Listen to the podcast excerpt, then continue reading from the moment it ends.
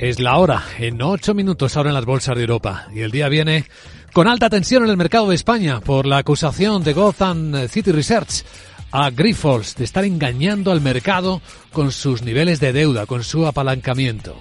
Valdría cero, incluso, entiende Gotham City, si se conocieran las cifras reales.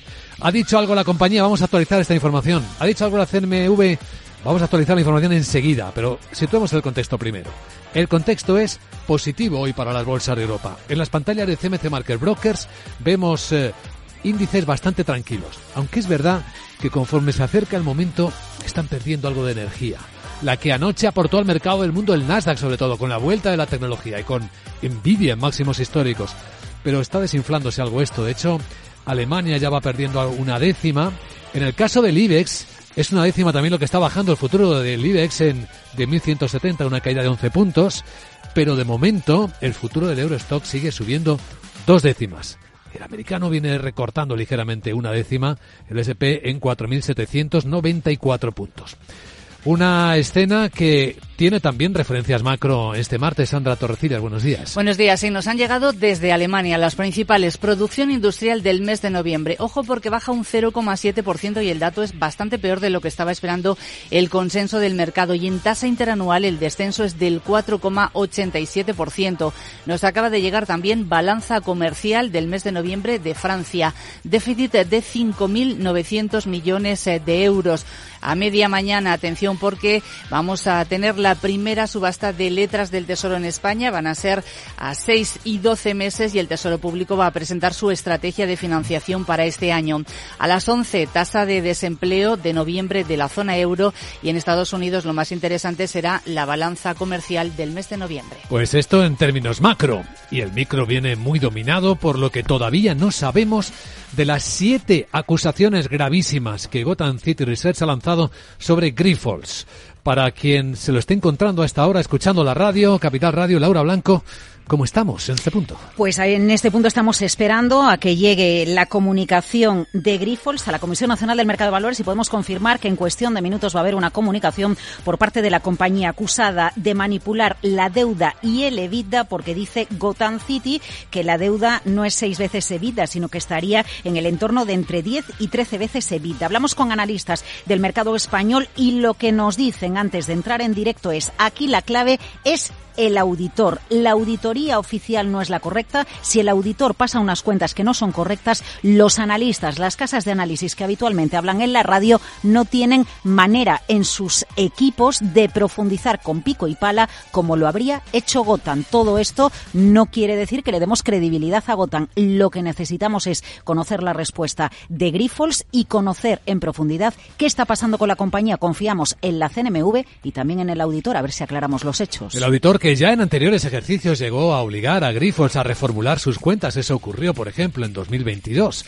Parece que sigue habiendo problemas. Nos acompaña en directo en Capital Radio Juan Luis García Alejo en Ambank. ¿Cómo estás, Juan Luis? Muy buenos días.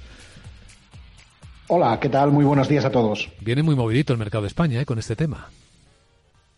Sí, yo creo que además eh, es un nombre que, en, opinión de la mayoría de los analistas, siempre había tenido pues eh, ciertas dudas en cuanto a dos temas particularmente. La gobernanza, particularmente, es un tema que se señalaba como relativamente débil, y, pero particularmente casi todo el mundo pues hacía referencia a los elevados niveles de, endeudamiento. en Una compañía con un notable número de operaciones de naturaleza corporativa en las que eh, la simplicidad no era la nota precisamente. ¿no? Yo creo que estas dudas pues son las que está reflejando el mercado. Yo creo que hemos visto todos ayer como el ADR en Estados Unidos de Grifols pues caía prácticamente un 9% y esta mañana, pues por dar una referencia ya en mercado de contado, pero de, ah, de, deuda, el, bono de febrero de 2025, que ayer cotizaba a 99, pues hoy está cotizando a 95. Como bien señalabais, todo esto es una cuestión simplemente de, eh, de datos, no de, opiniones. Vamos a ver eh, por dónde va eh, la notificación que se puede hacer a la compañía y evidentemente pues todos investigaremos un poco más acerca de esta compañía. Pero insisto, ya era una compañía que no estaba en general entre la favorita de la mayoría del público por aquello de que tenía fuerte unos niveles de endeudamiento muy fuertes que en un entorno en el que están subiendo los tipos de interés pues no le, no le favorecía. Veremos, esperaremos los datos antes de emitir un juicio pues sobre el comportamiento que se puede esperar a futuro. Mantenemos tanto la alerta puesta y vamos a ir informando, refrescando la información conforme se vaya produciendo los hechos que esperamos. Además, en el contexto, eh, Juan Luis, la vuelta de la tecnología, la recuperación del Nasdaq anoche, ¿qué hitos debemos vigilar en los mercados para entender por dónde van? Bueno, yo creo que la, macro a corto plazo está cambiando un poco el equilibrio. Habíamos, veníamos de un mundo en el que el posicionamiento más relajado acerca de lo que podían hacer los bancos centrales está dando paso a un equilibrio en el que el higher for longer, los tipos más altos por más tiempo, puede volver a ganar algo de terreno y es lo que está haciendo revertir parte del comportamiento de los eh, tipos de interés, particularmente los tramos largos.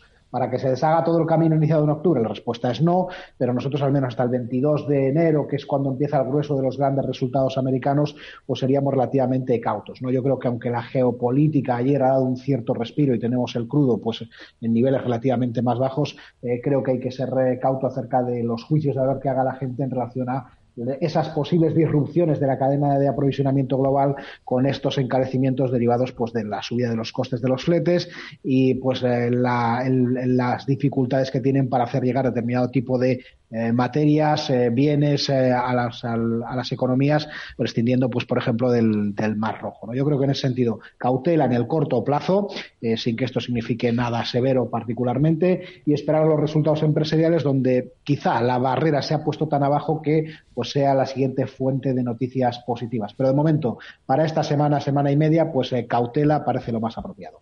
Muy bien, Juan Luis García Lejo en gracias por compartir esta visión de Capital Radio. Que vaya bien el día. Gracias, un saludo. Además, en el foco del mercado hoy tendremos, Sandra, a Airbus. Sí, porque está cerca de recibir un pedido de la americana Delta Airlines. Eh, serían docenas de aviones de fuselaje ancho, incluyendo aviones A350. Dependiendo de las negociaciones de última hora, podría hacerse público este acuerdo ya este mismo viernes. Bueno, y Repsol, ¿no?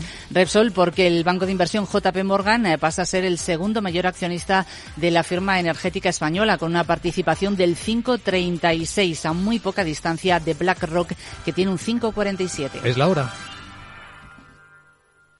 Veo, veo una cosita. ¿Qué cosita es? Empieza por la letrita L. Ya lo sé. Letras del Tesoro. Si mires donde mires, ves letras del tesoro, en Renta 4 Banco te facilitamos comprarlas de forma rápida y cómoda. Entra en r4.com y descubre todas las ventajas de comprar letras con un especialista en inversión. Renta 4 Banco. ¿Quieres más?